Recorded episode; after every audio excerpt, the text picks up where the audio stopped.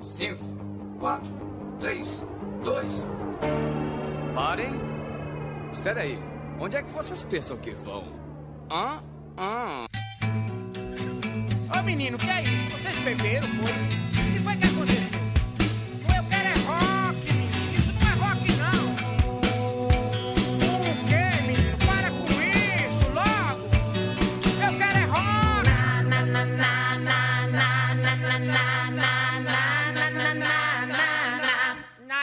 Diabo. Olá, organismos! E aqui quem vos fala é o miserável do Esquilo Norris. E eu quero é ver o Oco! E comigo sempre ele, o medíocre de Alexandre Albino!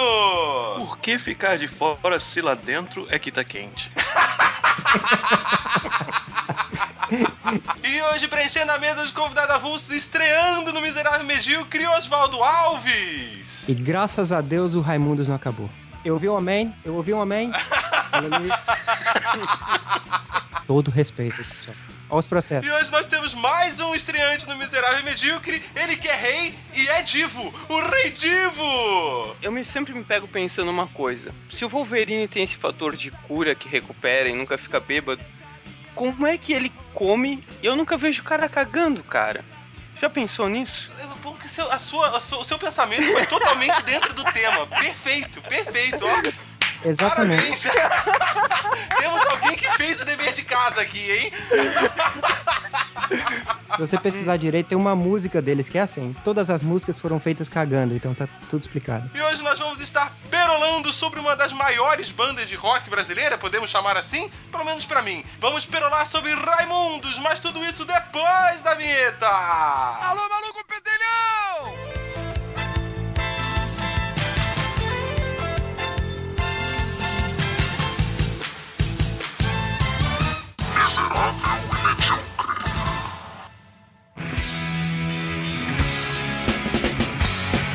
Eu não sei a idade de vocês, mas eu acho que eu sou. Eu não sou jovem. Não tô chamando vocês de velho. É, você já fez isso. E isso está registrado num programa que você já fez isso na cara dura, chamou a gente de velho. Mas eu acho que quando eu comecei a gostar de música, comecei a gostar de rock, acho que eles já estavam tocando. Eu acho que eu comecei gostando de música com Mamonas Assassinas, então era mais ou menos na mesma época. É, mais ou menos na mesma época, porque eles, eles na verdade, estouraram o Raimundos em 94, que eles lançaram o primeiro CD em 94. Nem era só CD, na época era CD, LP e cassete. Eu tinha a fita cassete original do Raimundos, cara. E eu tinha pirateado. É, eu também. Eu tinha gravado da fitinha, eu esperava tocar no rádio pra gravar. Nossa, isso de gravar no rádio era foda, né, cara? Pior que às vezes você tava gravando e o filho da puta do DJ decidia falar no final ou no começo da música, ou cortar a Nossa. música no final, ou botar a porra da vinheta da rádio em cima do que o da música. Era uma merda, né, cara? Então você tava gravando música depois da meia-noite, porque pra tocar Ramones no rádio era. oh, desculpa. Pra tocar Raimundos no rádio era meio complicado, viu? Cara, pior que assim, quando eles começaram, não era tanto, eu acho, cara, porque a Não, cara, gente. não era, meu. Tocava Mamonas, tocava Raimundos. Hoje em dia eu acho que seria pior. É, porque assim, até o- comparando Mamonas e Raimundos, o Raimundos é muito mais pesado que o Mamonas. O vocabulário que eles usam, a maneira que eles colocam, eles são muito mais explícitos do que os Mamonas. O Mamonas era aquela coisa zoada, mas que até criança gostava porque a linguagem era muito mais cartoonizada A linguagem, a apresentação e tudo, né? mais lúdica a coisa, né? E o Raimundos era uma coisa muito mais explícita, cara. Era pau na buceta. Estavam nem aí, tipo, era isso mesmo. E tocar isso na rádio hoje, se você hoje parar, escutar rádio já é uma coisa estranha hoje pra muitas pessoas. Tocar na rádio hoje seria realmente mais complicado. Mas naquela época, ali em 94, que foi quando lançou o primeiro álbum deles, ainda era uma época que se bebia muito na fonte dos anos 80. E foda-se, né, cara? Podia qualquer coisa. Inclusive, eu conheci Raimundos, a primeira vez que eu escutei Raimundos na minha vida foi no final de 94. Tava eu e meus pais no carro, a gente tava viajando de um lugar pro outro, não lembro exatamente onde, e tava tocando na Transamérica, tava tocando Top 3. Que era as três melhores músicas do dia, né, que tinha. E nesse caso eles estavam fazendo um top 3 invertido, que era as três piores músicas. né? E uma das três pra votação era justamente Selim. E esse foi o meu primeiro contato com Raimundos, cara. E eu achei, naquele momento, eu escutando com meus pais no carro, toda aquela situação, eu achei aquilo fantástico, porque aquilo era muito rebelde pra mim, sabe? Eu imagino teu pai e tua mãe no carro olhando um pro outro, pensando assim: será que a gente troca? Será que a gente troca de, de estação? Será que eles estão entendendo? Será que eles estão entendendo, né? Naquela época não deu eu chegar em casa, ir pra internet e procurar lá Raimundos. Não, eu tive que, porra, esperar o dia seguinte pra conversar com alguém, ver se alguém conhecia, pra ver se alguém tinha um álbum, pra, ou então ir comprar esse álbum em algum lugar, ou esperar tocar na rádio de novo. Era um puta empenho, mas eu lembro muito bem desse momento que foi meu primeiro contato com Raimundos. Cara, esse, esse seu contato, primeiro contato com o rádio, é isso que eu acho meio estranho, porque o que eu me lembro, o pouco que eu me lembro de Raimundos no rádio é porque era muito chato, porque ficava aqueles cortes de áudio. Eles não colocavam bip, mas eles davam um corte no palavrão. O que eu lembro é que as músicas rápidas eles tocavam porque ninguém entende mesmo, mas as músicas lentas que tinham os palavrões, eles colocavam uns cortes de áudio na, na, na faixa de voz. Por isso que eu achei estranho ficar gravando.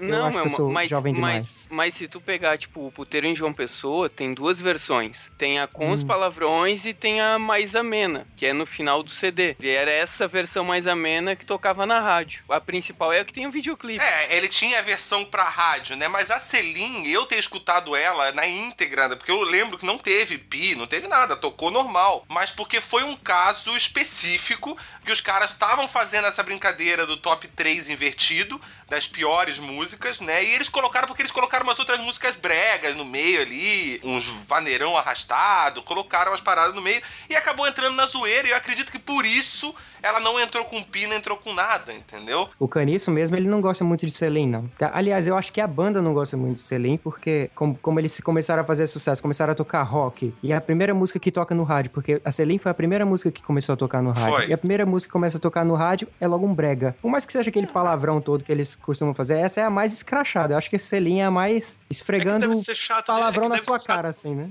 Não, é que deve ser chato de tocar, cara. Acho que como músicos eles não devem gostar porque deve ser chato de tocar, muito paradinho. Eles... A Celine foi o- a minha apresentação pro, pro Raimundos. Porque quando eu comecei a aprender a tocar violão, tava na escola, a gente tava tocando violão e a gente fazia aula de violão, aprendia músicas boas, músicas decentes, e quando ia pra escola a gente aprendia as músicas erradas. Eu comecei, comecei a aprender a tocar violão com, com Celine, que é uma música facílima de tocar. Hoje em dia no show, quem, quem toca é só o É, Digão. normalmente a galera aprende a tocar violão com violão, né? Tocar com selim deve ser. A primeira bateria aí.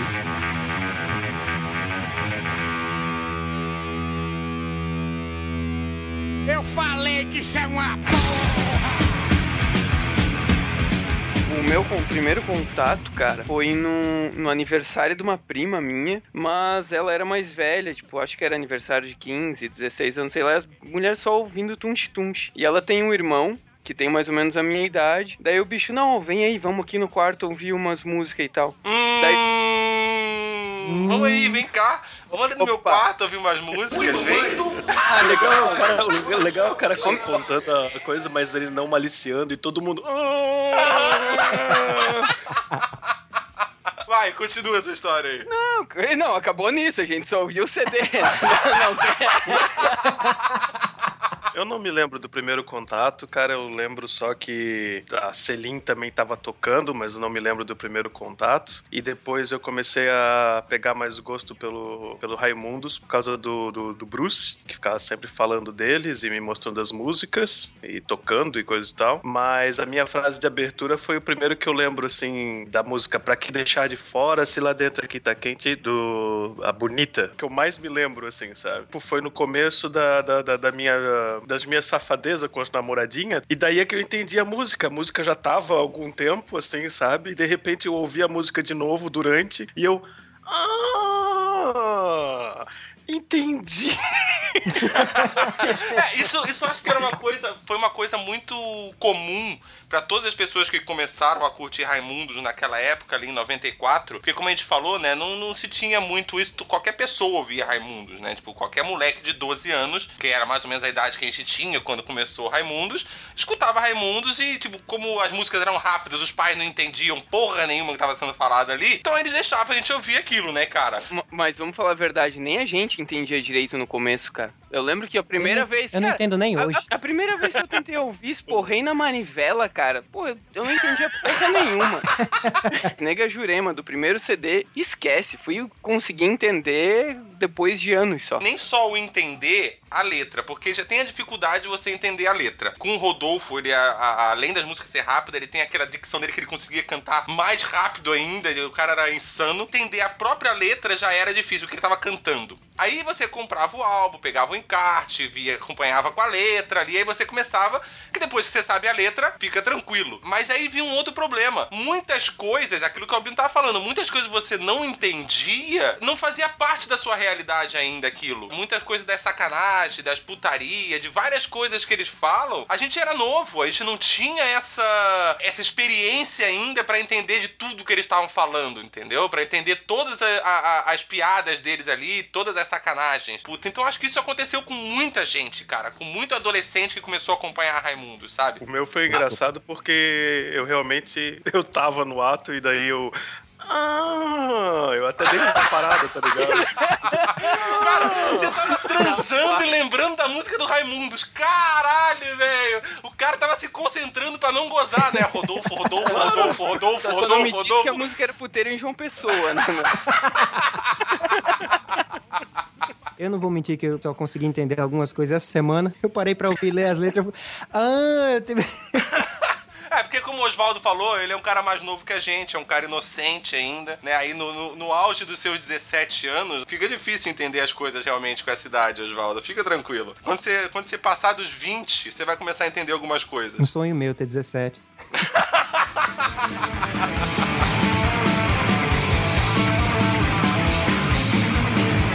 Tá, então agora que a gente já sabe como todo mundo conheceu a. teve seu primeiro contato, a pergunta é: vocês então gostaram desde o começo da parada? Foi realmente, que nem eu falei comigo, eu fiquei maluco, foi um vício desde o começo? Ou vocês chegaram a. "Nah, talvez seja legal? Ou às vezes pelo próprio estilo musical vocês já tendiam a gostar porque vocês gostavam de coisas semelhantes? Ah, eu gostava, mas eu ser- nunca fui louco que nem tu. Ah, obrigado.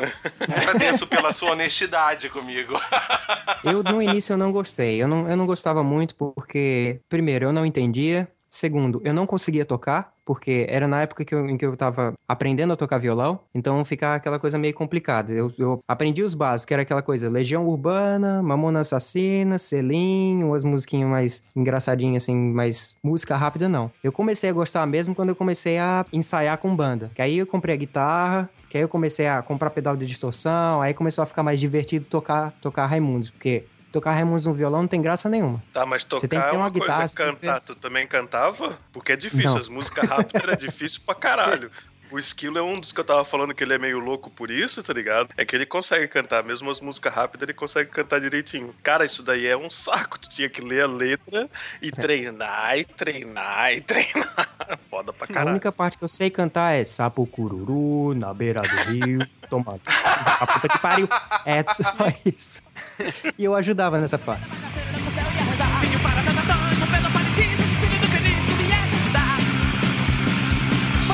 Então agora a gente podia falar um pouco da história deles, né? Eles começaram em 87, foi isso? Acho que sim. Mas o primeiro álbum foi lançado, como eu falei, só em 94, né? Se eu não me engano, o Rodolfo e o Digão eram vizinhos e eles começaram a tocar junto. Meio que faltava um baixista. Foi quando o Rodolfo chamou o Caniço pra tocar com eles. Inclusive, o, o- se eu não me engano, o, o Caniço era meio bullying do Rodolfo, um lance assim, né? né? No começo. E depois, hoje em dia, o, eles não se dão bem também de novo. Mas o Rodolfo é padrinho do, do filho do Caniço, né? É. Putz, sério? Eles eram todos da mesma vizinhança lá. Aliás, Brasília, em todas as bandas, eles eram todos vizinhos. Não sei o que foi aconteceu. Deram um big band de banda lá que todo mundo se conhece. Até hoje eles ficam se trocando. Quando a cidade inteira tem banda, todo mundo passa a ser vizinho de todo mundo.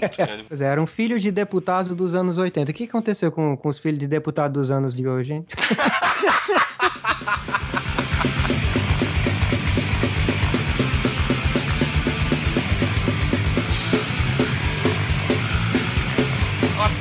música deles de sucesso foi Puteiro uma Pessoa, correto? Que eu acho que inclusive muitas pessoas tiveram seu primeiro contato com Raimundos com Puteiro uma Pessoa, nem com Selim. é, é que, é, é que nem eu falei, meu, meu, meu primeiro contato, na real, tipo, foi lá na casa do meu primo, daí eu ouvi na rádio, tentei gravar, depois num tempo que eu consegui pegar com meu primo lá naquela fitinha copiada. Cara, tocava puteiro em João Pessoa, mas eu me lembro muito de Selim também, cara. De estar na casa da minha avó e meus tios ouvindo Selim, assim. Só que, meu, os caras ouviam, tipo, Chitãozinho e So- e Chororó, do nada estavam ouvindo Selim. Eles nem sabiam que era banda de rock. rock pauleira, né? Naquele tempo era tudo rock pauleira, cara. Hoje que inventaram um monte de rock. Ou é, rock era rock pauleira antigamente. É, antigamente se dividia na prateleira de da loja de disco. Você tinha o pop, você tinha o rock, você tinha o internacional e o nacional. Pior que era, cara. E hoje em dia é diferente. Nossa, Ah, hoje em dia eu não acho porra nenhuma, cara. Não, eu já descobri que até tem músicas do Foo Fighter que tem na rock clássico. Daí eu, caralho, isso é clássico? Então, meu, eu, eu tava vendo os negócios assim, me sentindo puta velho, cara. Tipo, dizendo, tipo, tu entra no Spotify da vida, tu vai lá nas rádios, daí tem lá lendas do rock. Daí, cara, lendas do rock, daí tipo, Green Day. Eu olhei assim, Green Day, eu, caralho, cara, Green Day nem é tão Porra, antigo daí, assim. né, daí já é sacanagem, cara. Eu te juro, entra no Spotify e procura lá, tipo, lendas do rock internacional, tá Green Day lá. Eu olhei assim, meu, caralho, cara, tá tudo errado nessa porra. Mais ou menos. Isso aí é vocês não querendo assumir que vocês estão velhos. Não, cara, tu é mais velho que eu, enquanto tem tu pra mim. Não, mas eles não são lendas. Você eu não sou mais velho que você, o cacete que eu Claro sou mais que velho é, que você. porra. É, um mês. Ah, mas é. No começo dos anos 90, cara, a gente escutava rock anos 70 como o clássico do rock, cara. Hoje nós estamos nos anos 2015. Você escutar uma música de 94 já pode ser considerado um clássico do rock pra galera de agora. E as dos anos 70 agora são pré-históricas. Cara, bateu uma nostalgia agora pensando nisso. Até que é verdade. Mas é, vocês são velhos sim, assumam isso. Não. Jamais. Nunca. Jamais. Aí, falando da puteira de uma pessoa, voltando à puteira de uma pessoa, dita pelos próprios Raimundos, pela formação original, ela é a única música deles que ela é 100% verídica, né? Oh, Se verdade. É, tava pesquisando, tem uma história do primo dele e tal. Eu ia recomendar vocês a fazer uma busca pela palavra puteiro, mas provavelmente ia ter muitos resultados, tá ligado? É, eu, eu ia dizer pra você, nunca faça uma busca dessa no meu computador. Eu vou fazer essa busca agora. Nessa matéria aqui, que é recente, inclusive, essa matéria, de quando que é? Recente, eu nem sei de quando que é, tô falando que é recente, né? Tem essa matéria com o, primo do Rodolfo e ele garante que realmente a música é 100% verídica, que ela conta realmente a história de quando o Rodolfo perdeu a virgindade dele. É o que não é novidade nenhuma, né? Porque isso aí é a história de quando qualquer um perdeu a virgindade é do mesmo jeito. O Rodolfo, ele tava visitando a família dele no Nordeste. Ele sempre reclamando de não conseguir arrumar mulher, não conseguir arrumar mulher, não conseguir arrumar mulher. O primo dele falou: ah, então vamos resolver esse problema dele. Chegou no momento lá onde já tava todo mundo num bar, meio manguaçado, falou: é a hora que a gente vai levar esse moleque pra passear agora. Né? E levou o moleque, fez o que tinha que fazer. Aí quando voltaram, contaram pro pai do Rodolfo o que tinha acontecido e o cara se lascou de rir, se divertiu pra caralho. Quem não gostou muito foi a mãe dele. Só uma questão quanto a datas, a matéria é de 12 de maio do ano passado. Ah, recente então. Mas essa puteira em João Pessoa é uma, é uma característica muito nordestina que eles têm, por causa da família deles, que é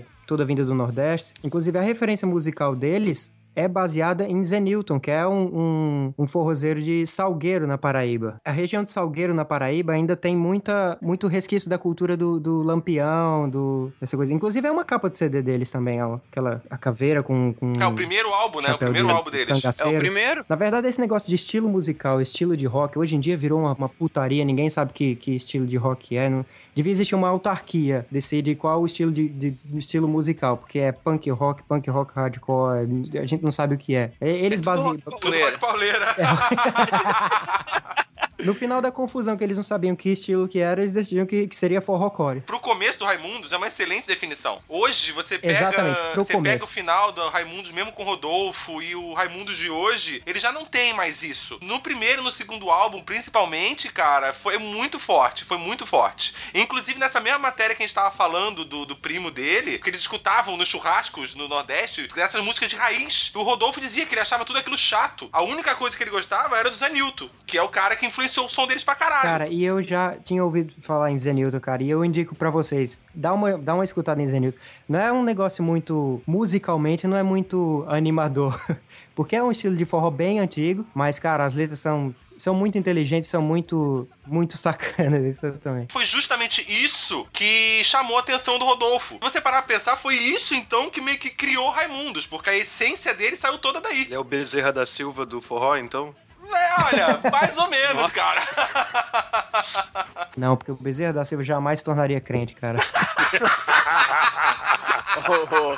Ali é boêmio até pós a morte. Que, que inclusive isso pra mim é a aposentadoria de malandro.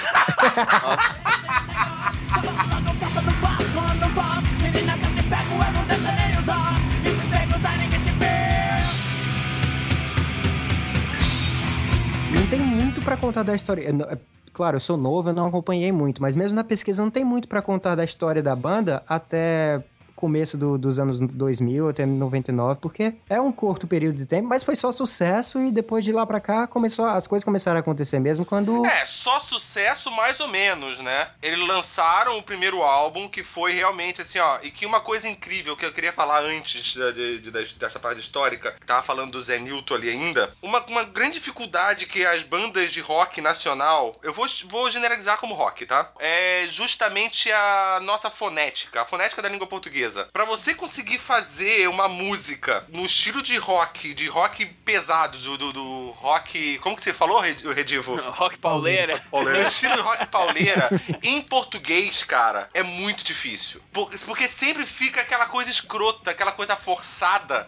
E, e o Raimundos, cara, quando eles vieram com essa pegada meio forró, com esse negócio meio Zenilton, com esse, com esse forró sacana misturando com hardcore, foi uma jogada muito foda. Porque nesse estilo musical, no forró sacana, a língua portuguesa se encaixa muito bem. se encaixa porque tá na cultura. A cultura nordestina, ela tem essa cultura de falar muito rápido. Se vocês conhecessem o pessoal do interior da Paraíba, eles falam muito rápido e é quase um dialeto que é, é meio difícil de... Eu morei no Ceará por 10, 12 anos. Cara, é complicado de entender o pessoal do interior da Paraíba. Com todo o respeito, eu respeito todo... Não, não tô sendo... Não tô rasgando cedo aqui, não. Com todo não, respeito... é- É, eles falam bem rápido.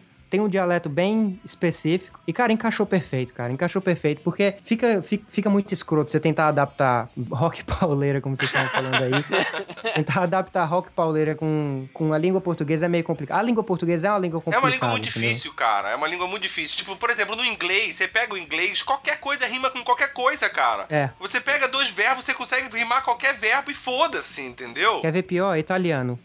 Dá uma olhada em rock, rock pauleira italiano.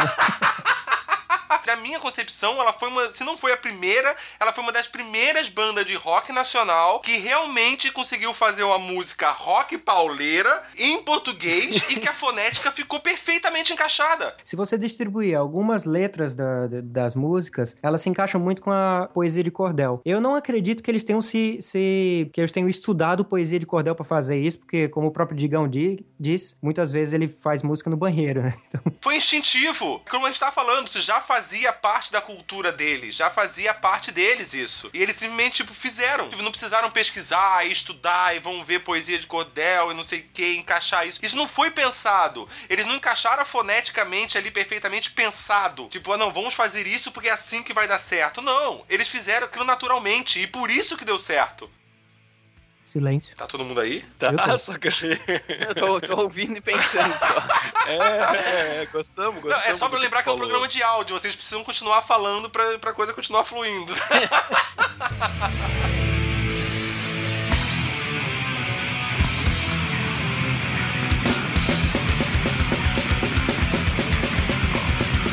Vou contar uma história para o povo brasileiro o Oswaldo falou que eles só foram sucesso de 94 a 2000. É, falei merda, me corrige aí.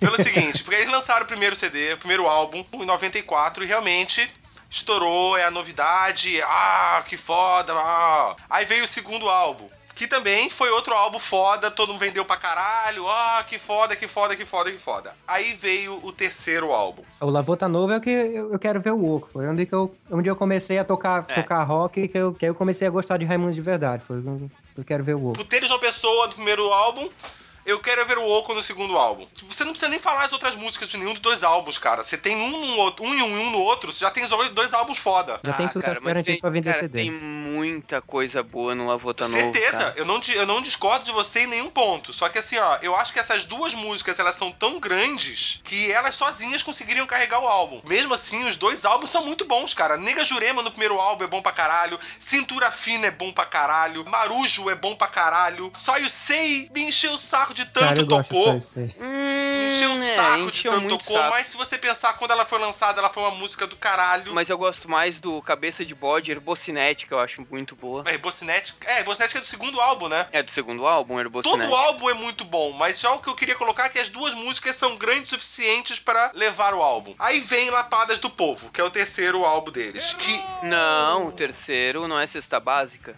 Tem cesta básica antes, que tem umas cinco músicas novas ou meio cover, sei lá, e depois tem umas ao vivo. É, tem as versões, do- tem as músicas do álbum antigo ao vivo. É, que o cesta, Cesta básica, é de Básica veio 96. primeiro. Ah, então é isso mesmo. Ideia- Mas Sexta Básica ele não tem música inédita. Tem as Tem músicas Feliz de Natal, a Papino que Dói, a sua. E não era muito um álbum completo de músicas inéditas, né? Era uma É, coletânea. daí depois.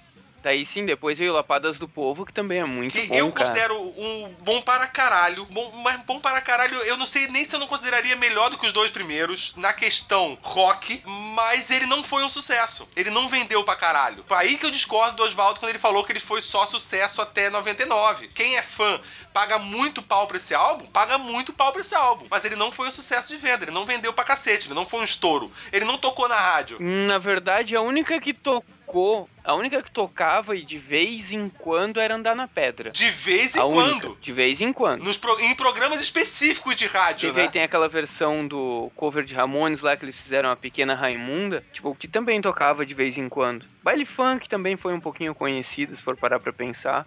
Mas parou Bonita por é aquela que eu falei É, também. mas assim, ó, É, eu acho que todas bonita. essas, cara, são conhecidas por a gente, por nós, que somos fãs. Sério, cara, sabe? Porque tocou na rádio e a gente lembra porque a gente é fã. Porque tocou muito pouco. Se você comparar com as músicas do primeiro álbum, principalmente Eu Quero Ver o Oco e Puteira de uma Pessoa, elas tocaram um pouco pra caralho na rádio. As, nós temos uma É. ligação em- é, emocional com a música por já ser fã, e por isso a gente considera que, ah, não, tocou na rádio sim. Não, não tocou tanto assim, cara. O próximo álbum que eles lançaram, que é o Só no Forever, eu acho um saco, Então cara. calma aí, calma aí que isso vai É, ser é- polêmico. Calma, isso vai ser polêmico, deixa eu reiniciar a gravação.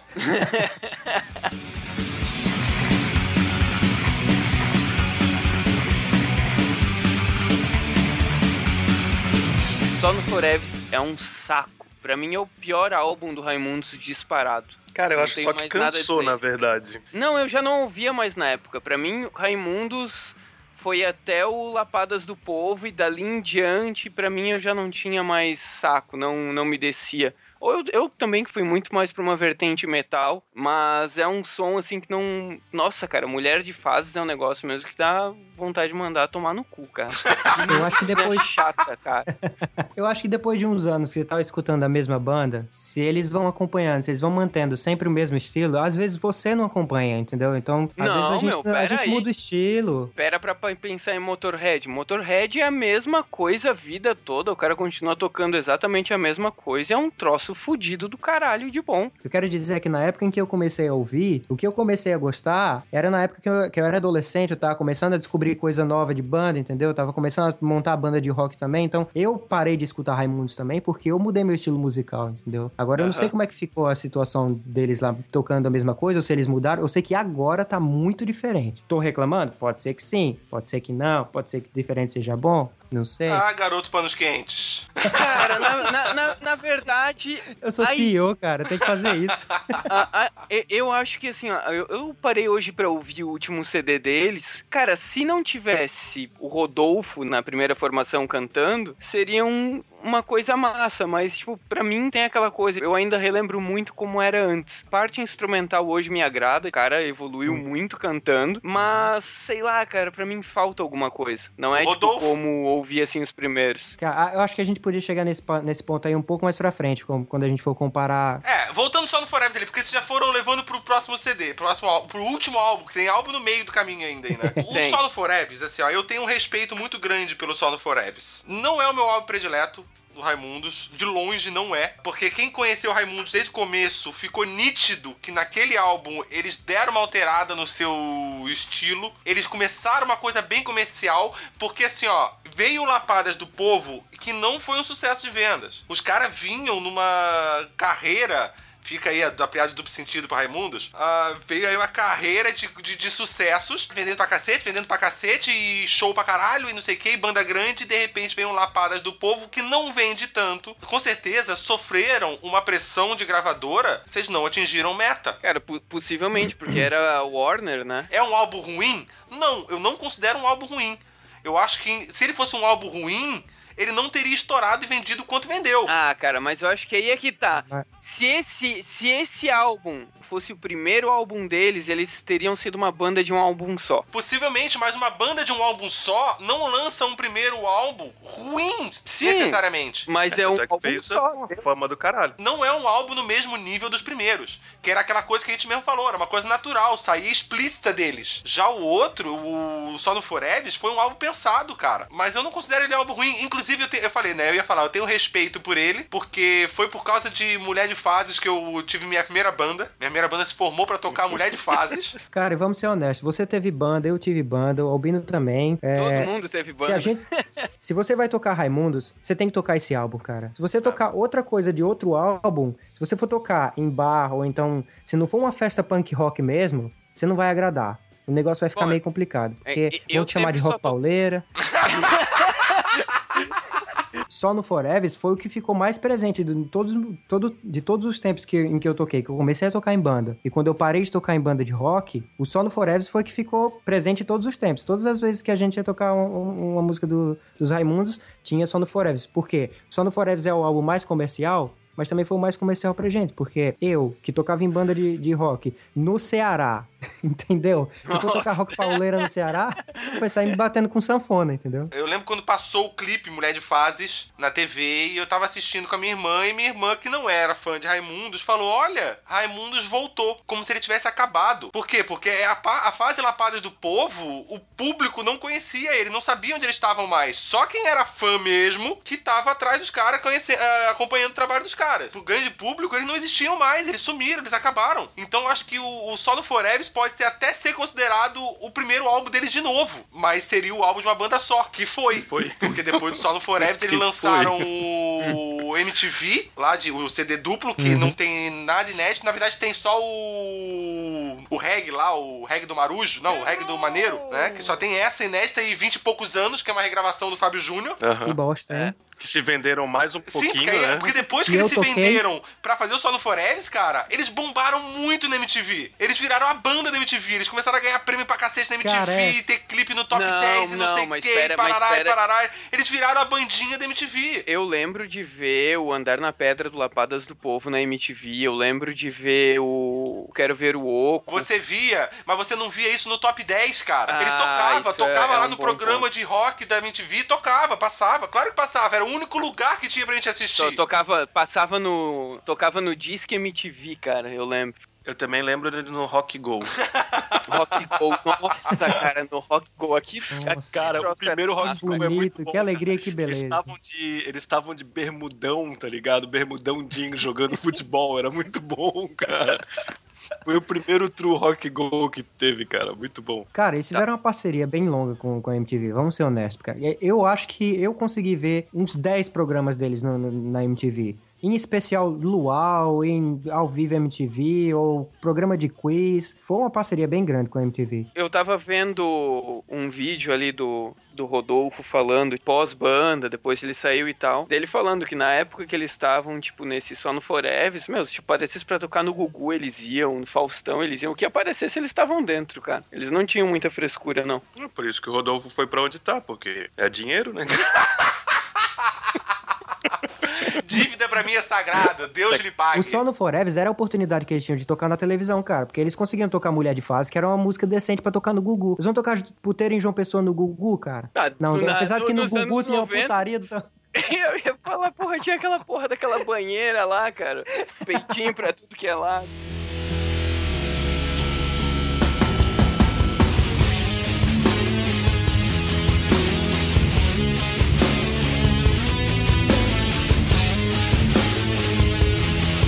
Mas aí depois desse aí vem aquele probleminha, né? É, daí vem, vem o final, o encerramento das atividades. É, ele se converteu ao evangelicalismo. Caralho. Não, e vem morar aqui na nossa região, na nossa região, né? Ninguém é mais daqui, só eu, né? Só tu que tá indo. Só ficou eu na merda aqui, ó. Eu tô num programa hoje, só- a- a- hoje sim a elite branca opressora tá gravando comigo.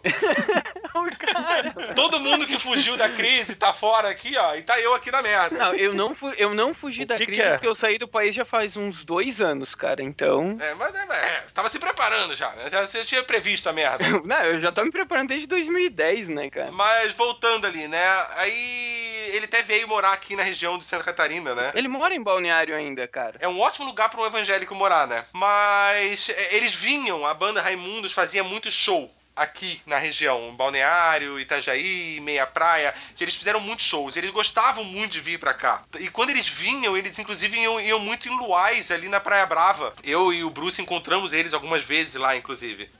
E nunca falamos com eles, tá? Ah, babá. É, só de fã de longe, assim, vergonha, sabe? Assim, é. Eu, eu vi uma entrevista do, do Rodolfo. Ele tava falando, na- ele disse naquela entrevista que ele e a mulher dele eram muito chapados. Eles não estavam chapados, eles eram chapados. Então eles estavam naquela, naquela loucura que eles viviam antigamente. Ele, ele mesmo dizia que ele era muito maconheiro. Um dia a mulher dele acordou, basta, isso aqui não, não quero mais isso pra minha vida. E ela que foi procurar a igreja. E ela começou a ter visitas da igreja, de, dos irmãos da igreja, no- na casa dela. E eles convidavam ele. Ele, não, não quero saber isso não, não queria saber. Aí ela disse, a mulher dele pediu pra ter paciência porque eles iam ter mais alguns, um curto período, pra ver se eles conseguiam com alguma benção, não sei. Ela acreditava nisso, ele não. Ele, como era muito maconheiro, esquecia que eles iam na casa dele e ele tava lá, entendeu? Porque no começo ele saía, deixava a mulher dele. Mas ele disse, eu era muito maconheiro, cara. Então eu esquecia, Ah, ele eu fala que ele era muito minha casa. maconheiro, mas o cacete que era maconha, cara. Pra ele esquecer coisa e tudo mais. o Caralho. É, é, eu também tô achando que é desculpa. porque, Tipo, foi aquele assim, ó, eu vou, eu vou falar que era só maconha. É, exatamente. Porque, inclusive, vamos falar a real aqui. Vamos falar a real. Não, aqui. deixa ele terminar, Aí porra. o pessoal, o pessoal dessa bola de neve também tem uma cara que fuma maconha do caralho também, né? Vamos falar a real dessa merda aqui. Mas vai lá, continua a sua história aí. Vai.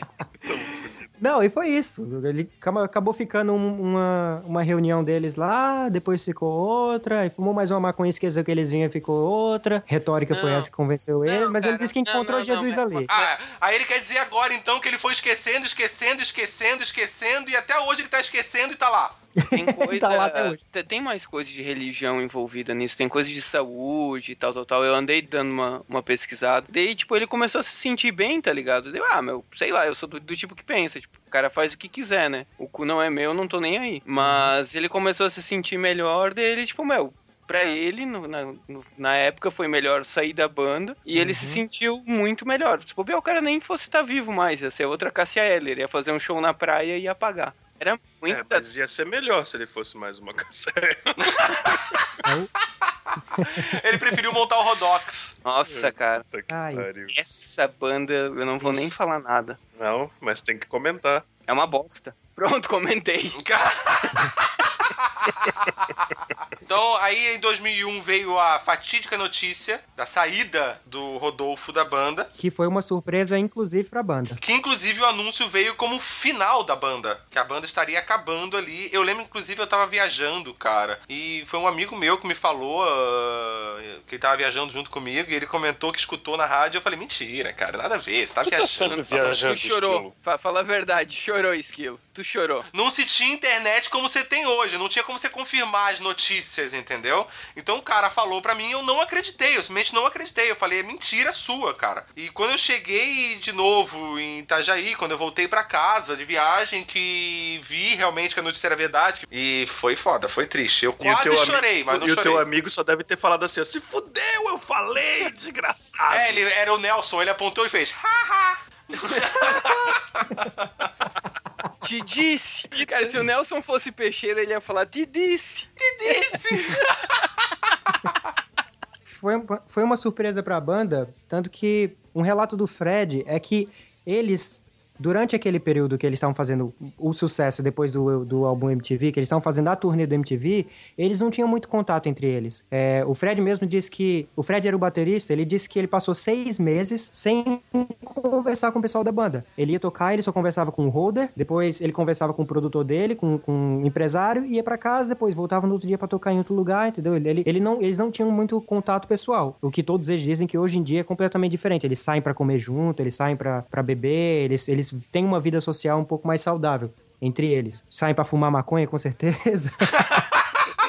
Se esquecem que tem um disco pra fazer. Eles disseram que não notaram ah, nenhuma diferença no, no Rodolfo. É, o Fred disse que teve uma vez que ele, antes de entrar no show, ele tava rezando, Fred tava rezando, e o Rodolfo chegou perto dele e disse: Ué, você tá rezando? Ele disse: Ah, não. Tô rezando, sempre que a gente conquista uma coisa diferente, eu sempre dou uma risada pra agradecer. Ele não é um cara muito religioso, mas tinha sua religiosidade. Aí o, Rodolfo chegou, eu, eu posso orar com você? Ficou surpreso, mas não achou nada diferente. isso. Eu conheço o cara há 15 anos, tô só conhecendo uma coisa nova sobre ele. E ele achou que fosse normal. Quando ele saiu dizendo aquilo, foi que caiu a ficha, que ele se lembrou de, daquele tempo. Entendeu? Que cara já tava começando a religiosidade dele aos poucos, mas nunca foi de mostrar pra ninguém, nunca foi de dar, dar sermão religioso durante ensaio, essas coisas assim. Gente- eles não- também não tinham oportunidade de perceber porque eles não tinham esse contato muito próximo. Ele mais. não cagava a regra pra geral. Bom, esse, esse é o evangélico legal.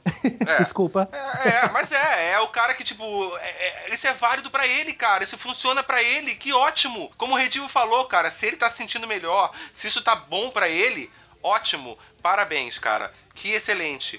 Só assim, não queira me convencer que isso é bom pra mim também. Porque se for, uma hora eu vou descobrir. Não é você me falando e querendo me empurrar a goela abaixo. É, isso, isso- a saída da banda não foi exatamente pela banda, pelo estresse, porque o contato entre eles nem tava o mesmo mesmo. A, a questão da religiosidade que trouxe pra ele uma limpeza das drogas, entendeu? Ele, ele dizendo que ele conseguia viver mais, ele conseguia aproveitar mais, entendeu? Inclusive tocar pra ele tava dando mais prazer. Só que tocar na, no Raimundos não acompanhava a filosofia que ele tava aprendendo. Então o problema não era relação com os amigos ou relação entre banda, entendeu? Entre músicos. O problema era a filosofia que ele estava aprendendo e a filosofia que, que, ele, que ele teria que acompanhar depois disso. O pensamento dele, é o ponto de vista dele mudou, a maneira de ver o mundo mudou, a filosofia dele mudou. E ele, pra não mudar o estilo da banda, que também não teria nada a ver e seria, tipo, ofensivo até pros fãs, ele preferiu se retirar daquele meio e fazer o que ele devia- queria fazer, cara. Que seguia o novo pensamento de vida dele. E, se parar pra pensar, ele fez a coisa mais respeitosa possível. Ele autorizou todas as músicas também, sem nenhum problema. Eles acharam que eles iam ter problema, mas eles conversaram com ele na primeira tentativa, ele assinou todas as músicas, autorizou tudo, eles podem tocar e são livres. É, mas ele, mas ele ganha os royalties até hoje, em cima de todas elas, né? É, Ele é babaca? lembre- Ele é evangélico, porra. Mas tá Ele lá. tem os tá 10% da banda, pô. Eu lembro que acho que teve algumas, ah, ou uma ou duas entrevistas logo depois, que ele falava algumas coisas sobre arrependimento daquela época e coisa e tal, e eu fiquei extremamente ofendido, tá ligado? Pô, o cara fica falando que tá se arrependido, arrependido, mas continua ganhando a grana. Aí é que eu meio que toquei o foda-se, vai se fuder também, aquele filho da puta e tudo mais. Então você odeia o Não, Rodolfo. concordo, concordo. É isso, é isso que eu ouvi. Você odeia o Rodolfo? Polêmica aqui, hein? Polêmica, hein? Uhum. E qual é o cargo dele agora na, na religião dele? Ele tem um cargo bem alto agora, né? Ah, ele- Ah, cara, ele deve ser no mínimo aqueles pastor. missiona- Não, cara, é tipo um missionário, tá ligado? Aqueles caras que levam a palavra de Deus pra outros locais e tal. É Mas mais ele não chega a ser pastor, chato. tipo, tem uma igreja pra ele. Não, não, ele não tem a própria igreja, ele vai em várias e daí, vamos supor, a galera dá lá o dinheiro no dia e a igreja tira uma parte e dá pra ele, acredito que seja isso. Foi Ao menos foi o que eu que- entendi quando eu li.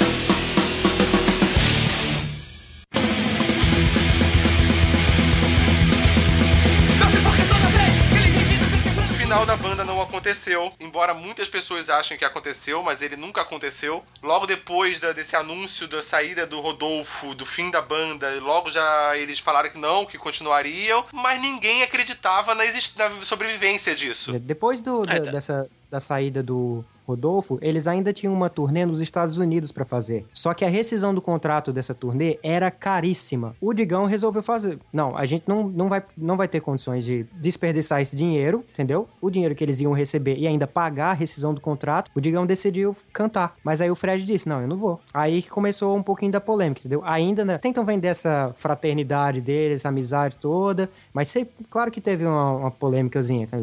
Que aí o, o Fred que ficou de, de errado, entendeu? Porque ele disse que não queria ir, mas a- na opinião dele, o, ele não queria que o Digão pegasse o vocal só pra tocar isso aí e depois acabar a banda, entendeu? Porque aí já não, já não era mais uma banda. Sim. Eles só estavam cumprindo o contrato. Pra ele não tinha mais o prazer de tocar no Raimundo. Ah, cara, daí eu concordo com o Fred, cara, de falar bem a real. Cara, mas assim, ó, não, eu acho, eu acho assim, ó, eu não concordo tanto assim com o Fred, não. Porque assim, o Rodolfo saiu por suas questões pessoais. Só que eles ainda tinham um contrato, cara. Você assinou um contrato, entendeu? Você assinou, tipo, você deu sua palavra ali que você faria alguma coisa, Sim, faria só que, só, aquele só que às serviço. vezes o cara tava meio assim, pô, vai que o bicho volta, daí vamos fazer uma turnê sem o cara. Cara, mas você, mas o cara deixou você na mão, entendeu? Querendo ou não, o cara, por mais que ele foi um cara respeitoso em fazer o que ele fez, pela nova visão de vida dele, ele deixou na mão. Eles tinham uma turnê pra fazer, eles tinham um compromisso e tinha uma rescisão grande, tanto que se fosse uma rescisão curta, eles pagavam e foda-se, isso provavelmente passou na cabeça deles. Mas se era uma rescisão grande, cara, Ainda Mas- mais pode crer.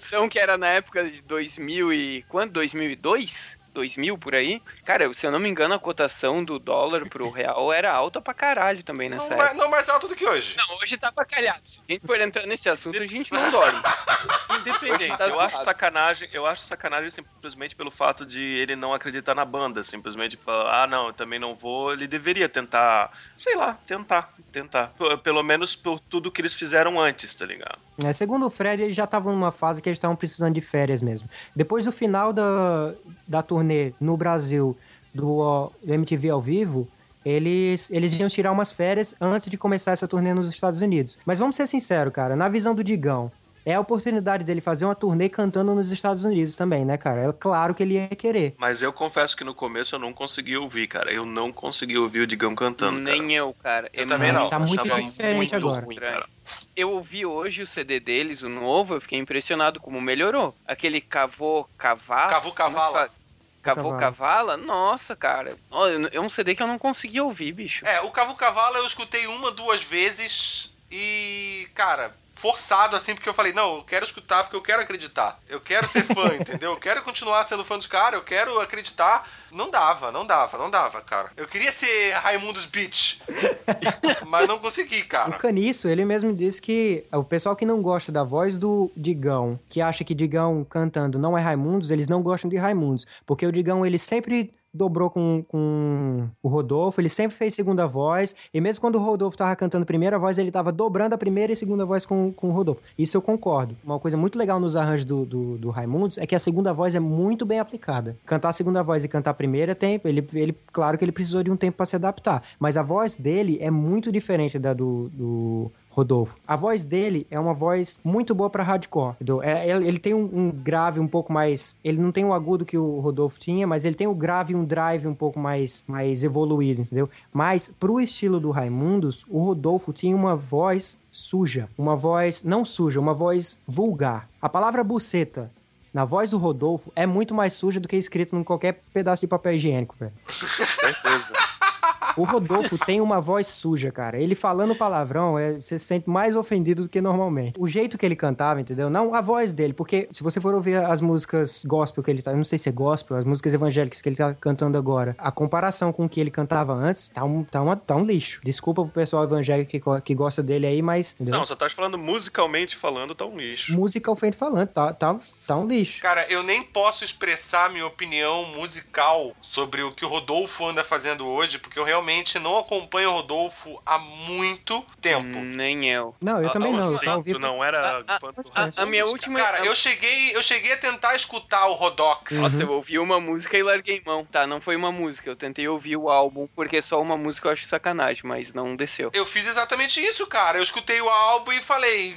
Primeiro que parecia que ele tava sempre querendo se justificar. Aham. Parecia que ele tava procurando justificativa pra tudo que ele tava fazendo. Que o cara, eu não quero saber. Faz as músicas que você sabe fazer que são massa e ponto final. Não fica se justificando em todas elas. Ok, usa uma. Uma música se justifica, mas não o álbum inteiro, cara. Mas o legal é que a gente reclama às vezes das bandas pop, tipo as meninas que cantam que quando não tem namorado canta sobre escorneada e quando tem canta sobre flor, flores e coisa e tal, mas isso acontece, aconteceu com o rock também, cara. Acontece com todo mundo, cara. Quando você tá mais emocionalmente abalado, seja pro bem ou para o mal, felicidade ou tristeza, é quando você mais vai produzir poeticamente falando, musicalmente falando, é quando você mais vai se empolgar de escrever. Agora eu vou falar uma coisa séria, que eu não lembro agora direito qual época que foi, mas eu vi ali no e-mail que tem isso. Que eu lembro que uma vez me falaram que o Tico Santa Cruz tinha pego o vocal do Raimundos e eu olhei assim, nossa, cara, pelo amor de Deus, Ele não. fez uma turnê. Sim, mas quando me falaram, eu pensei assim, putz, quer ver que o cara assumiu o vocal? Nossa, agora que eu nunca mais vou ouvir Raimundos. Mas, infelizmente, eu não vi esse, essa turnê dele ao vivo. Queria ter visto, porque eu acho que foi a única formação que eu não vi Raimundos ao vivo. Você é uma pessoa feliz.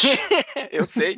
Porque eu sei, eu lembro que eu assisti, eu fui num show. Eu, eu, eu, sou, eu sou fã pra caralho de Raimundos, mas eu tenho uma coisa pra admitir aqui. Eu fui só em um show deles. Sério? E depois que o Cara. Rodolfo já tinha saído. Mesmo eles vindo vi direto pra, pra tua região, Mesmo eles vindo direto pra cá. Cara, eu fui num 5 fácil. É, eu sei, eu sei. E tem muitas pessoas que me zoam por causa disso. Mas era assim, ó, que muitas coisas foram. Aí as coisas iam acontecendo na minha vida. Às vezes era a mãe que não deixava porque tinha feito alguma merda e tava de castigo. Outras vezes era porque acontecia alguma coisa e eu tinha que viajar na época. Cara, sempre dava alguma merda quando tinha show do Raimundos pra mim. Tava namorando. Pô, pode ser que isso também tenha influenciado alguma vez. Pra você não se sentir tão envergonhado, quando o Raimundos acabou eu tinha 12 anos, então eu nunca assisti o Raimundos. Aí, ó. Foi nesse show que eu cheguei à conclusão que o Raimundos estava se tornando a melhor banda cover do Raimundos. puta que pariu. Nossa. Porque até que eles, eles tocam muito bem as músicas que eles tocavam. Parece até que eles mesmo criaram, né? É, É, parece que eles não criaram.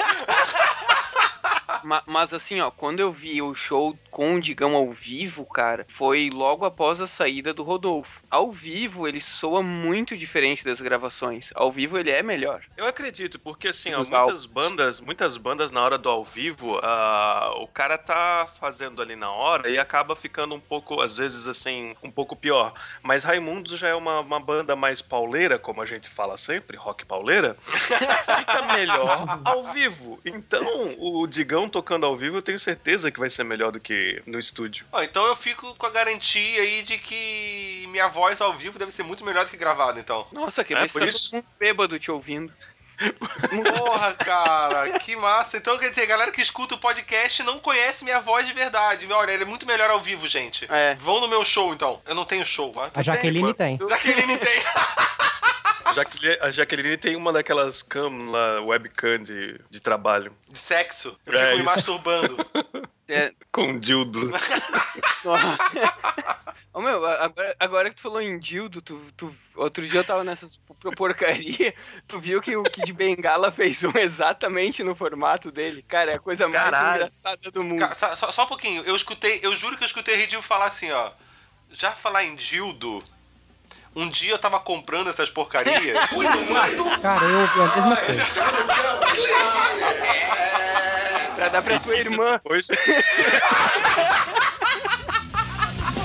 mãos, deixa agora fala. O meu cavalo come cada canto que enche uma bala. Parece que o mundo todo ficou doido. Era do meu canto andava com a barriga sancha. Cadê o pudor? Tudo forte no rio de merda. Que peixe honra se tudo ali essa vaca tava no canto. Não, na real tem o último álbum, né? O álbum de 2014. Cantiga de roda. Que fizeram aquela. dar o dinheiro, tipo, pra apoiar a banda. Mas daí quando lança o CD, tu já tem o CD autografado, toda aquela parada. É, o interessante só dessa vaquinha aí é que é, fica independente, não fica um estúdio enchendo o saco deles, tá ligado? Sim, meu, os caras foram gravar em Los Angeles, se eu não me engano, umas paradas fodas, assim. Que hoje eles são independentes de novo, pai, voltaram a- a- às origens da banda. Eles até em entrevistas falaram que voltaram realmente a pagar quase fazer show, fazer toda aquela trip que banda faz no começo pra realmente voltar a ser uma banda independente, né? Sim. O que eu tenho pra dizer sobre esse álbum, cara? Que eu realmente gostei dele. Pois é, eu também. Eu achei Eu legal. gostei. Eu gostei como Tem- uma tem- banda diferente, não como o Raimundos. Eu acho que usar o nome do Raimundos, tudo bem, porque eu gosto do Raimundos, mas ficou uma banda completamente diferente. O que eu não tô reclamando, não, porque eu conseguiria ouvir tranquilo. Eu tava ouvindo essa semana de novo pra gravar o podcast. Cara, eu tava dirigindo meu carro como um louco. Ouvindo isso aí. Esse álbum dá, um, dá uma motivação pra fazer qualquer coisa. Eu acho que eu tô pensando até voltar pra academia escutando esse álbum.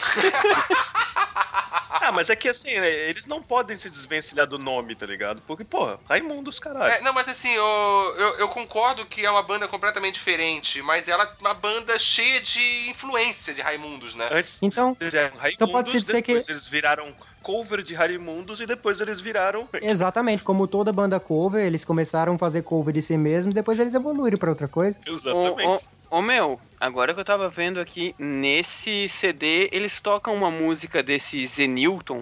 Eles fazem um cover desse cara. Qual que é a música? Gato da Rosinha, um negócio assim. Zenilton não é o Familton lá da, da propaganda, então. Não, não, Não. não.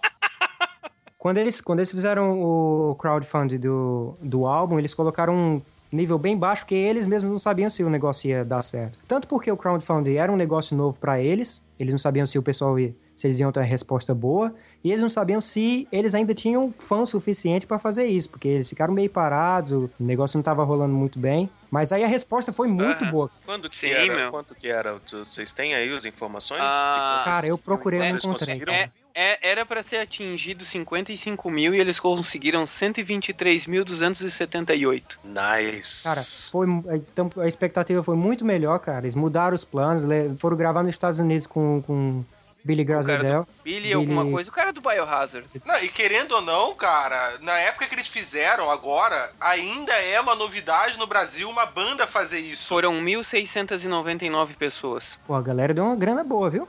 É, Porra! tava vendo Uma isso. galera Foi só a elite legal, branca então não opressor- foi- opressora aí, ó. Não, é, é, Ah, uma média de Cadê 75 os pila por pessoa. Ah, 75 reais por pessoa é uma- um crowdfunding ok. Ô meu, eu passei pra Não, é vocês. muito um- bom, é É muito bom, internacional. porque se tu for, se tu for parar pra pensar que tu tá pagando 75 por um CD, É um mais CD é um CD. e especial. Ah, pô. cara, vou, É, vou falar bem eu a vou- real. Se, se eu soubesse, eu tinha dado dinheiro. Eu lembro que na época que eles estavam fazendo isso, a época que eles fizeram isso, quando eles lançaram o álbum, eles deram uma entrevista e falaram que o álbum não seria lançado em mídia física. Ele seria lançado em mídia física só pra quem pagou o crowdfunding. Hum. O resto da galera que não pagou não pode comprar o álbum físico. Pode baixar no, no iTunes, pode comprar no, escutar no Spotify, pode escutar em qualquer outro lugar. Download no torrent. Download. É, né?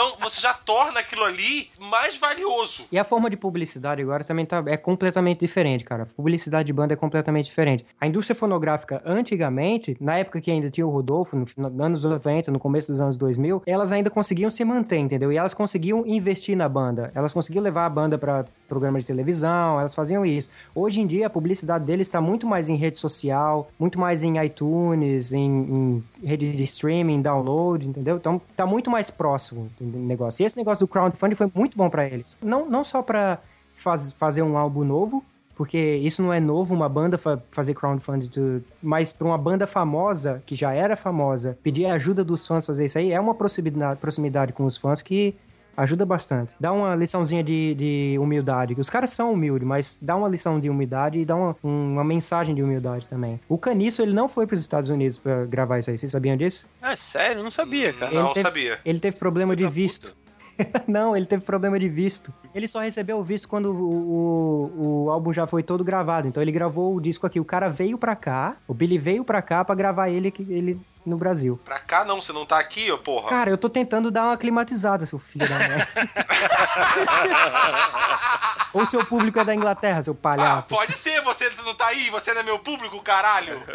E foi muito legal porque essa independência de gravadora fez com que a banda fi- se produzisse, entendeu? Então, baterista novo, que a gente nem apresentou a banda ainda, né? Mas o baterista novo, o Caio, é, ajudou muito na nas composições, como letrista. É, o guitarrista Marquinho e, e o, o próprio Caniço ajudaram muito, fizeram muito do, dos arranjos musicais. E a banda voltou a ensaiar na, na primeira sala que eles ensaiavam, na sala da casa do Digão, que eles começaram a ensaiar quando eles começaram em 87. Pelo que eu tô vendo aqui, só duas músicas não foi feito pelo grupo inteiro, porque, porra, todas as outras são os três nomes, pelo menos, de- da, da galera. Então olha a diferença aí, entendeu? Para uns caras que estavam tocando antigamente, eles nem se falavam, entendeu? Chegava pra tocar, falava com o rodo, depois ia pra casa, não, não tinha contato. E agora os caras estão ensaiando junto de novo, estão fazendo música de novo. Claro que traz um produto diferente, porque agora a banda é diferente, entendeu? Claro que tem o Digão e tem o, o, o Caniço, mas a banda é diferente. Os caras se produzindo juntos, fica diferente. É, porque querendo ou não, a gente tem que concordar numa coisa. Quando o Rodolfo saiu da banda, o Rodolfo ele era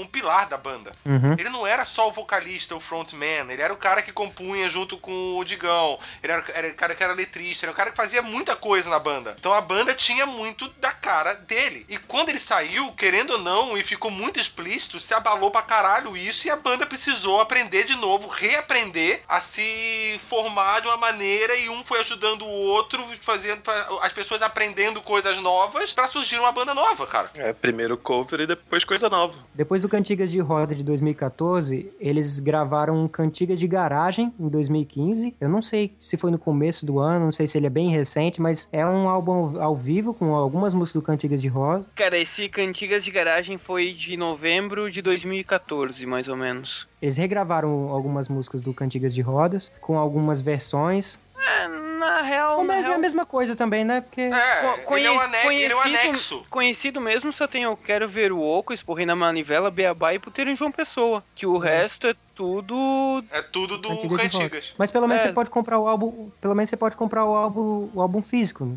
Porque o Cantigas É. de Roda você não tem acesso. Talvez seja a oportunidade que eles deram das pessoas poderem comprar ou eles venderem mais também, né? Ma- Aqui mas, tá cara, dizendo, se, se aqui tu tá entrar... dizendo que o Rodolfo cantou duas músicas aqui.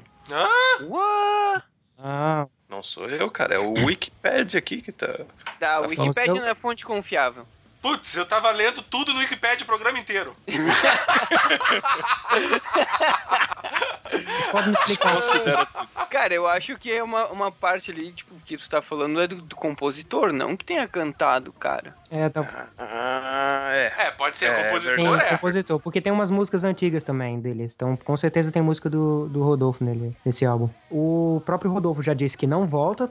Não volta a cantar, a não ser que, é, que o Raimundos vire, vire evangélico, ele não vai voltar a cantar.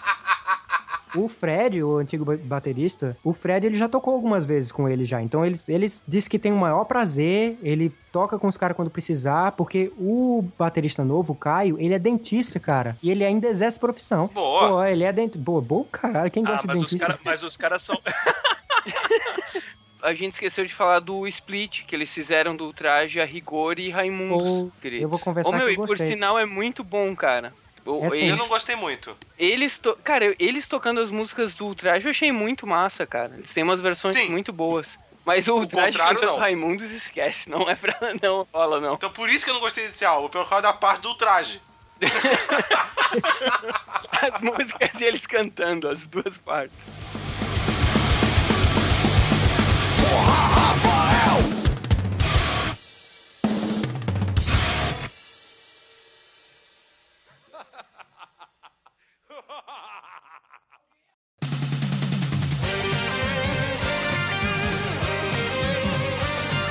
O feedback. O feedback.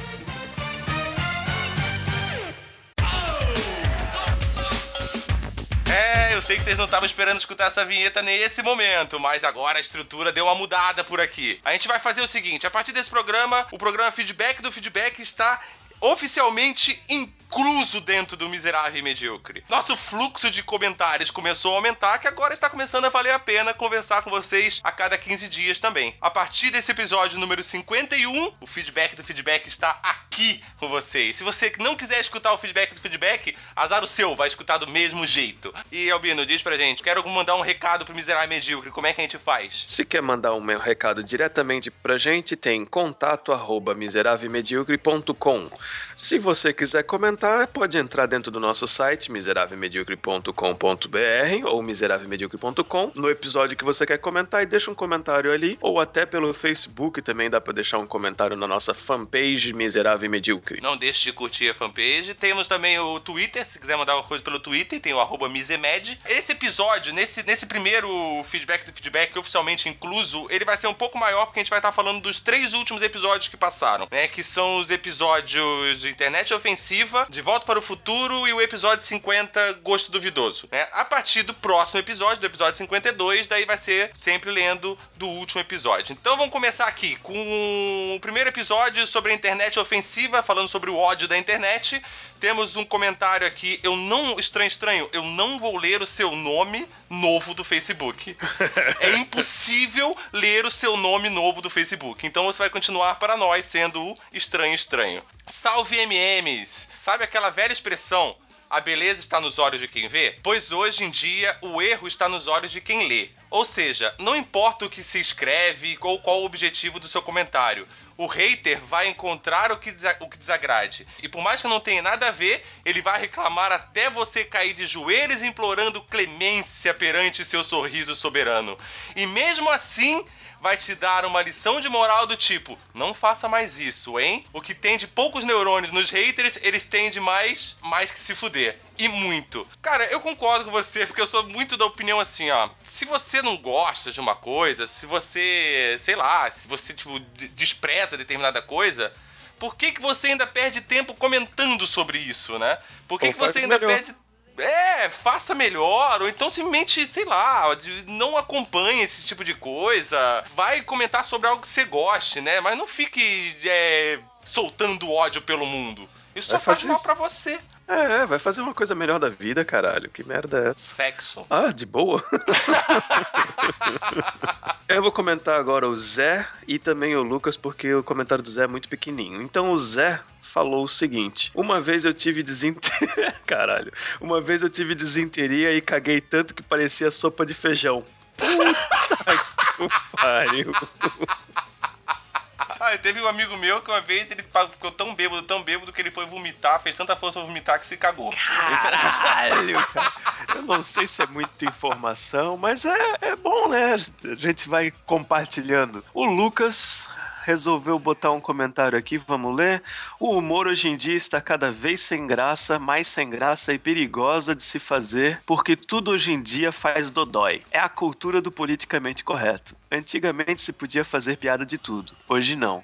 É só processos em cima de processos. Esse lance de politicamente correto foi uma invenção de esquerda para amordaçar as pessoas. Mas eles dizem que é para combater o preconceito. Esse politicamente correto é uma doença mesmo. É uma coisa que a gente, como sociedade, tá passando. E eu acho que simplesmente vai ser uma. Não uma época negra da nossa cultura, mas eu acho que vai ser uma época meio marrom que vai ser nos livros de história, que era a época do faz dodói pra todo mundo e processo por qualquer merda. Assim, eu acho que o politicamente correto do- no humor é muito complicado, realmente. Só- a gente só tem que tomar cuidado com esse ódio do politicamente correto que tá se gerando na cabeça de algumas pessoas também, que como o Rodrigo Torraca explicou no episódio, você tem que andar muito naquela linha tênue entre, tipo, o cara está fazendo isso para entretenimento e diversão das pessoas, ou a intenção realmente é ofender? Sim, sim, sim, sim. Carlos comenta aqui, ó. Qualquer coisa que você diga é motivo para polêmica ou totalmente mal interpretado. Vivemos numa época da frescura. Fala uma coisa, você é racista, você é machista, ah, você é homofóbico, ah, você não pode falar porque não aconteceu com você e por aí vai. É, tem muito disso também, né? Tá se tá se criando uma coisa que ninguém pode falar de nada. A gente tem liberdade de expressão, você pode falar de tudo, mas ninguém pode falar de nada. Sem dúvida, sem dúvida. Carlos tá com a sua sabedoria aí. Vou comentar agora, a gente entra no episódio do De Volta para o Futuro 49 e eu vou comentar, eu vou ler o comentário do Estranho Estranho. Salve galera do MM, adorei o episódio, mas tem um ponto de vista diferente sobre as condições, continuações. Desculpe, lá vem mais um comentário longo. Tá Lá vem mais um mega comentário do. É, agora é a vez de mandar o chupa, Osvaldo! A gente gosta, Estranho Estranho. Pode comentar pra caralho, a gente gosta.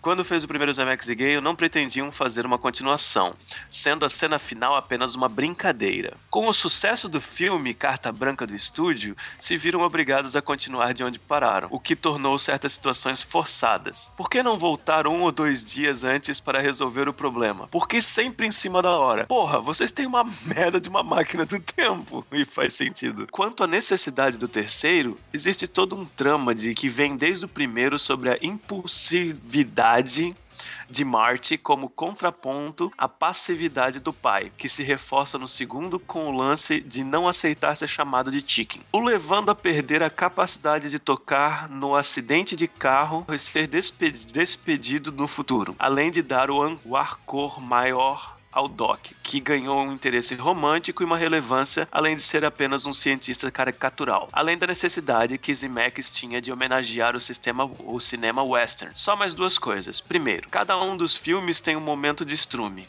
O do segundo é quando Martin enfrenta o Biff pela revista, pela revista no túnel e ele acaba batendo num carro novamente contra o caminhão. E no terceiro, quando o cachorro louco Tenen leva um soco e cai, na- cai na- de cara no estrume. Segundo, isso que a Katy Perry fez foi uma homenagem ou uma coincidência? Daí ele colocou uma imagem daquela famosa ah, apresentação da Katy Perry em que ela tá com dois tubarões em volta. E aqueles dois tubarões, desde que eu vi aquela essa apresentação da Katy Perry, eu concordo com o Estranho Estranho, é igualzinho ao tubarão que aparece no, O Tubarão 19 no do, do filme, filme. que é o Tubarão 19, que aparece em 3D e tudo mais. O Estranho Estranho falou no comentário dele sobre o- as três cenas do Strume, mas a gente também comentou, a gente só falou que a cena não acontecia em 2015, Exatamente, ela não não acontecia no no futuro. mas ela acontece no filme. O comentário do Christopher Moura. Gostei do episódio, é sempre muito legal conversar, barra, ouvir sobre De Volta para o Futuro. Sobre Máquina do Tempo, a minha preferência, se eu pudesse escolher, seria um Pogobol.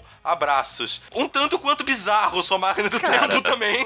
É, porque se tu não tiver equilíbrio, tu cai no espaço, no meio do, do, do contínuo lá e, e tu vai na quarta dimensão e fudeu. É, embora, embora se a gente for levar de volta a viagem do tempo de volta para o futuro, pra quem está na máquina ela é instantânea, ela não tem esse espaço-tempo ali que você, o túnel espaço-tempo pra você viajar, né? Você tá aqui, você pum, aparece lá instantaneamente, né? Então o risco de você cair é menor. O perigo é você cair antes da viagem e a, máquina viajar sozinha. Pensa numa coisa, como é que você vai chegar a 88 milhas por hora, por hora num pogobol, cara? Não tem como. Cara, você colocando plutônio num Pogobol, vai que ele chega, mano.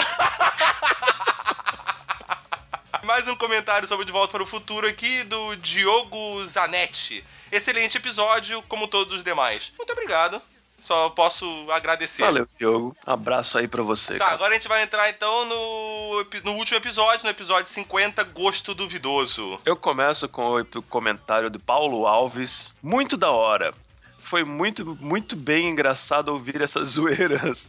E Foi como eu muito bem engraçado, É. não, né?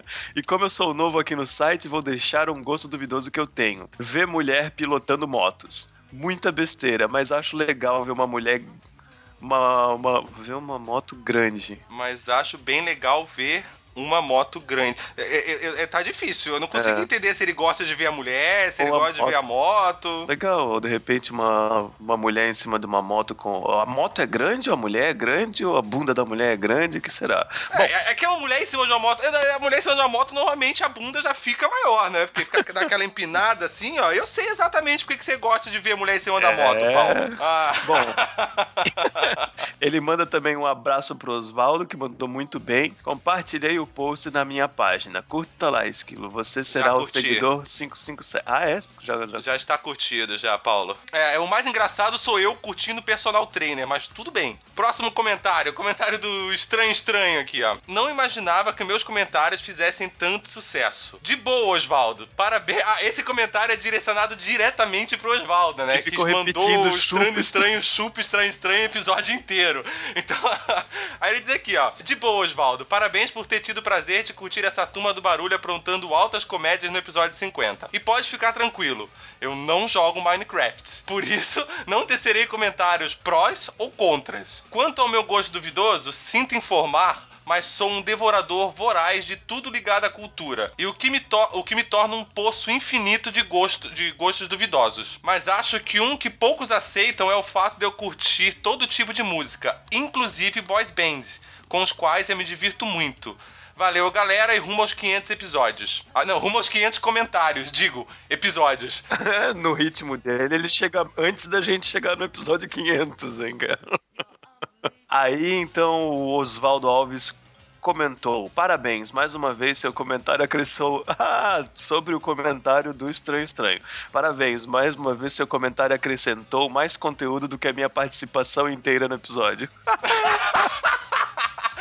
Bem que ele sabe, né? Chupa, Osvaldo! Aí o Rodrigo Rod Torraca, que não tava nesse episódio, mas tá sempre por, com a gente, ele comentou: O esquilo tem um amor platônico com, nos gêmeos da decoração ali, hein? Parabéns pelos 50 episódios e que venham mais. Sucesso, rapaziada. Muito obrigado, Rodrigo. Depois desse episódio eu comecei a acreditar que talvez eu tenha mesmo. talvez, tal- talvez eles sejam os meus, os meus crush. Próximo comentário aqui, Débora dos Santos. Parabéns a vocês e que venham mais 50. E que o IAXN participe de todos eles. Eu imito a Inês Brasil para os íntimos. E me amarro em cheirar dentro da boca de filhotinhos de cachorro. Caralho! Ah, porque não, filhotinho de cachorro tem bafinho de leite, aquele cheirinho de filhotinho, aí ok. Ah, tá. É não chega não nem a ser duvidoso esse gosto. É ok. Tipo, quero ver você pegar um cachorro aí já de uns 10 anos Que come com a problema de merda. intestino, que come a própria merda. É aí você ficar cheirando e achando gostoso.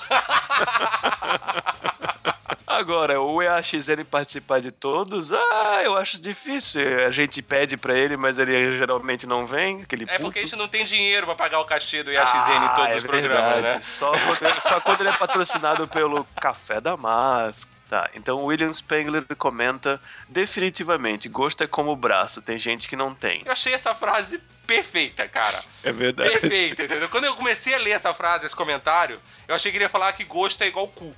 Cada um tem o seu. Mas eu gostei mais ainda do gosto é que nem braço. Mas eu ainda gosto daquela frase que diz: gosto é que nem cu, não reclame se você sai por aí mostrando o seu pra todo mundo e alguém vem e mete o pau. Essa eu achei muito genial, cara. You're unbelievable.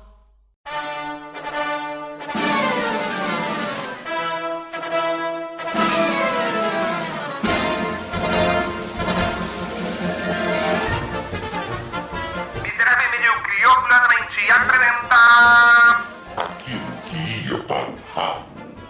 É fede mesmo. Cheiro estranho, né? Tô com um problema ali no torralo. Isso aqui cheira a merda.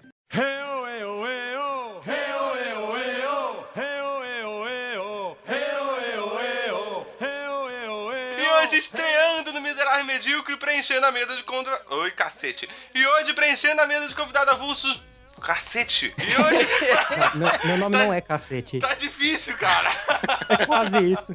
Você quer inventar um nome pra mim? Fica melhor. Cara, tua voz é bem parecida com a do Marco Gomes do Nerdcast. Só pra ficar claro. Eu sou rico que nem ele.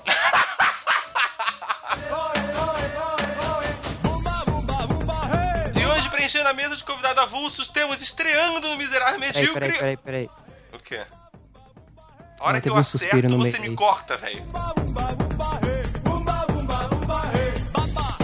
Voz da vinheta! Alô, Voz da vinheta! Alô, maluco pedelhão! Opa! Ó, que isso? Essa vinheta é ao vivo?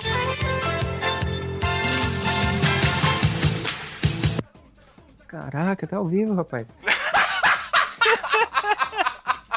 Ah, é. Isso que dá. Você passa os arquivos pra uma pessoa, aí a pessoa começa a fazer o uso indevido da coisa, né? É foda, velho, é foda. Como foi esse troca-troca? Conta pra gente aí, vai. Só tá a gente aqui, ninguém vai saber, cara. Ah, é.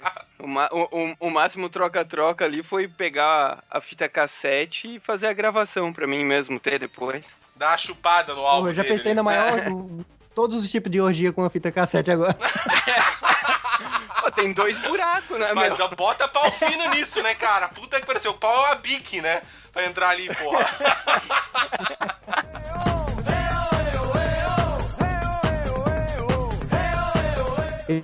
Oswaldo está cortando o seu áudio. Pra- Tá, calma aí, calma aí. Cortando. Oswaldo, seu áudio está cortando.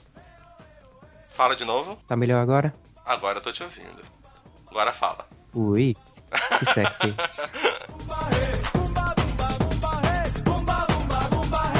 Mas então, o Albino tava falando, né? O... A gente teve banda junto, eu e o Albino, e eu era o vocalista. Que merda. Merda. Por que vocês não vão tomar no meio do cu de vocês, hein?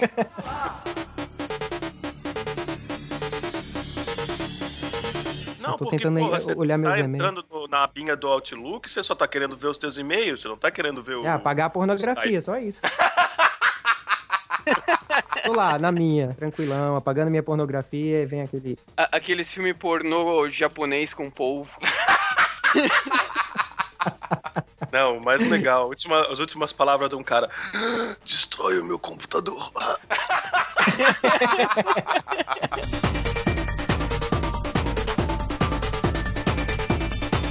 É. Você é o viciado, eu vou na. na- Não, eu vou no estilo musical. eu sou um cara que gosta pra caralho de Raimundo, mas eu nunca fui conhecer a história deles afinco, eu não era casada com eles. Casar, assim. tá? Ui! Vai, Ja- Jaqueline, chama ali o esquilo, vai. Vai, Jaqueline. Chama o esquilo de Gravando um volta, podcast aí, caralho.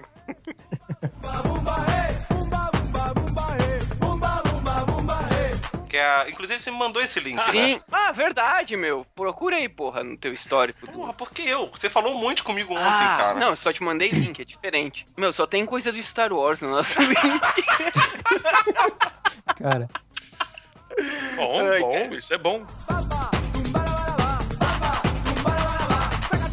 E- esse, esse rock pauleira, minha avó falava dessas músicas rock pauleira aí do inferno.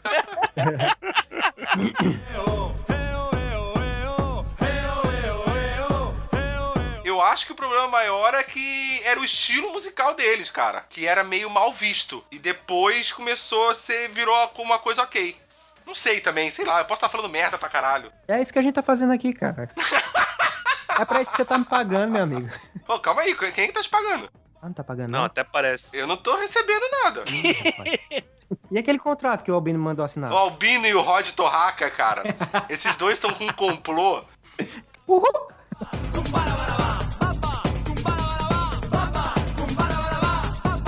Ó, tá aí, tá vendo? Ó, mais uma merda que feita por balneário, pela região Itajaí aí, ó. Ah, achei que você ia dizer que é mais uma merda feita por mulher. Nossa, velho, isso dá merda, isso dá merda, velho. dá- Ainda bem que você não falou isso, cara. Ainda bem. Peraí que eu vou esquentar uns panos aqui, peraí.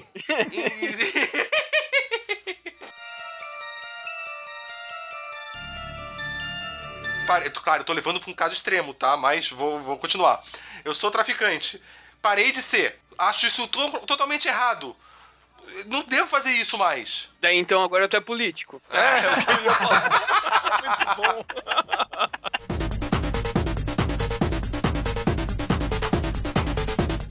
Foi ele que converteu a Richthofen lá da, da, da cadeia? Foi, foi isso? Não A ser sei. lésbica?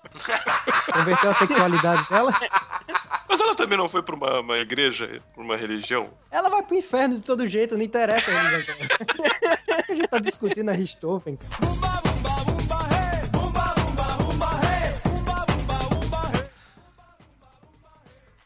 Eu concordo. E passou um avião. Aham, Eu ouvi. Foi mal. tá passando ainda. É o, é o meu cara. Flight Simulator Roda aqui que tá ligado, calma aí. Tá pilotando? Pô, tu deve pagar barato ro- Rota de, pou- rota de pouso é foda. Não, eu pago barato, Eu vou- né, velho? Mas ele não tem mais aquela força, aquela. Não sei Atitude. como explicar. Atitude, exato. Talvez ele não acredite tanto. Uh, assim polêmica. Ah! Parou, parou, parou, parou. A gente fez uh, e o esquilo fez de fantasminha. Uh. Jaqueline. Ah, uh!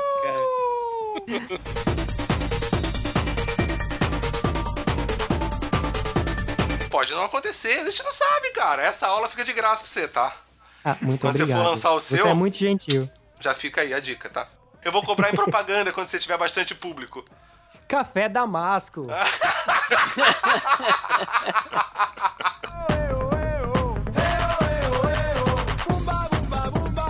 Depois o Cantiga de Rosa de. Can... Uh, Cantiga de Rosa? Caralho. Cantiga de rosa. Fui. Depois do Cantigas de Rodas.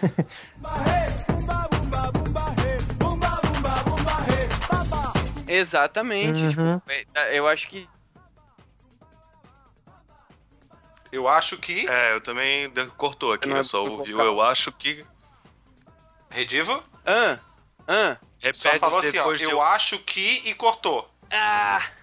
Eu acho que eu Ah, não ok. falei que eu tava falando. Ah, porra, esse avião, né, cara? O cara quer ter essas modernidades de, de fone sem fio quando passa avião em cima da casa, não dá certo, corta tudo. Quer pagar barato no aluguel, filha da puta? Ah, meu, eu queria comprar um fone Passa a porra do avião bom, em né? cima. Eu pago barato no aluguel, mas gasto tudo em porcaria.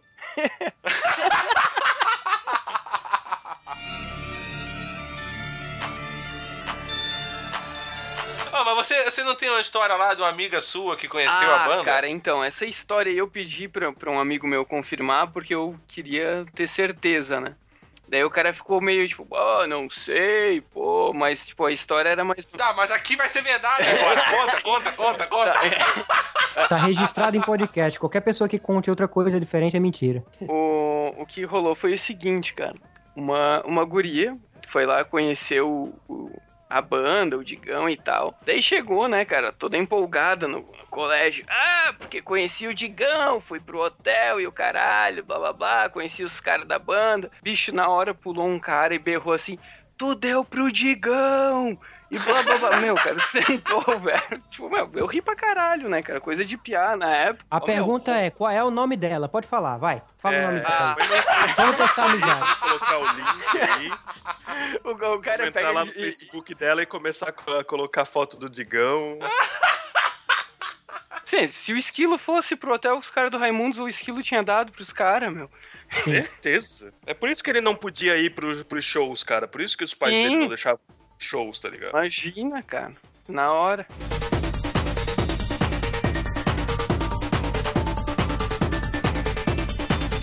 O Raimundos recebeu um troféu imprensa de melhor conjunto musical em 2000 e concorreu com J Quest e só pra contrariar. Não foi muito concorrido, não. Qual foi o padrão? Nunca teve padrão, cara. Esse, esse prêmio acabou em 2013.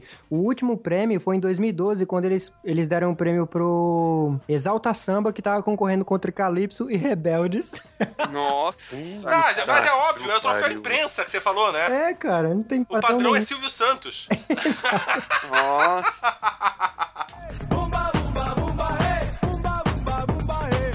Cara, eu falei pro Esquilo, velho. O que, que eu falei, Esquilo?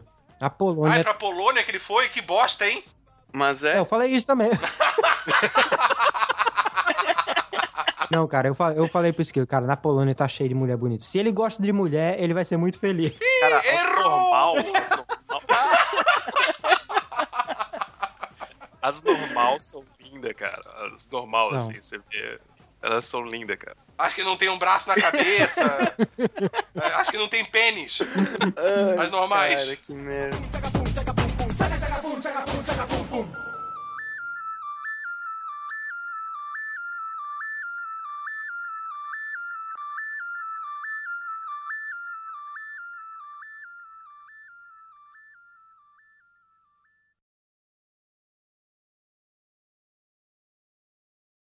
Não, tô falando sério, tem uma curiosidade aqui.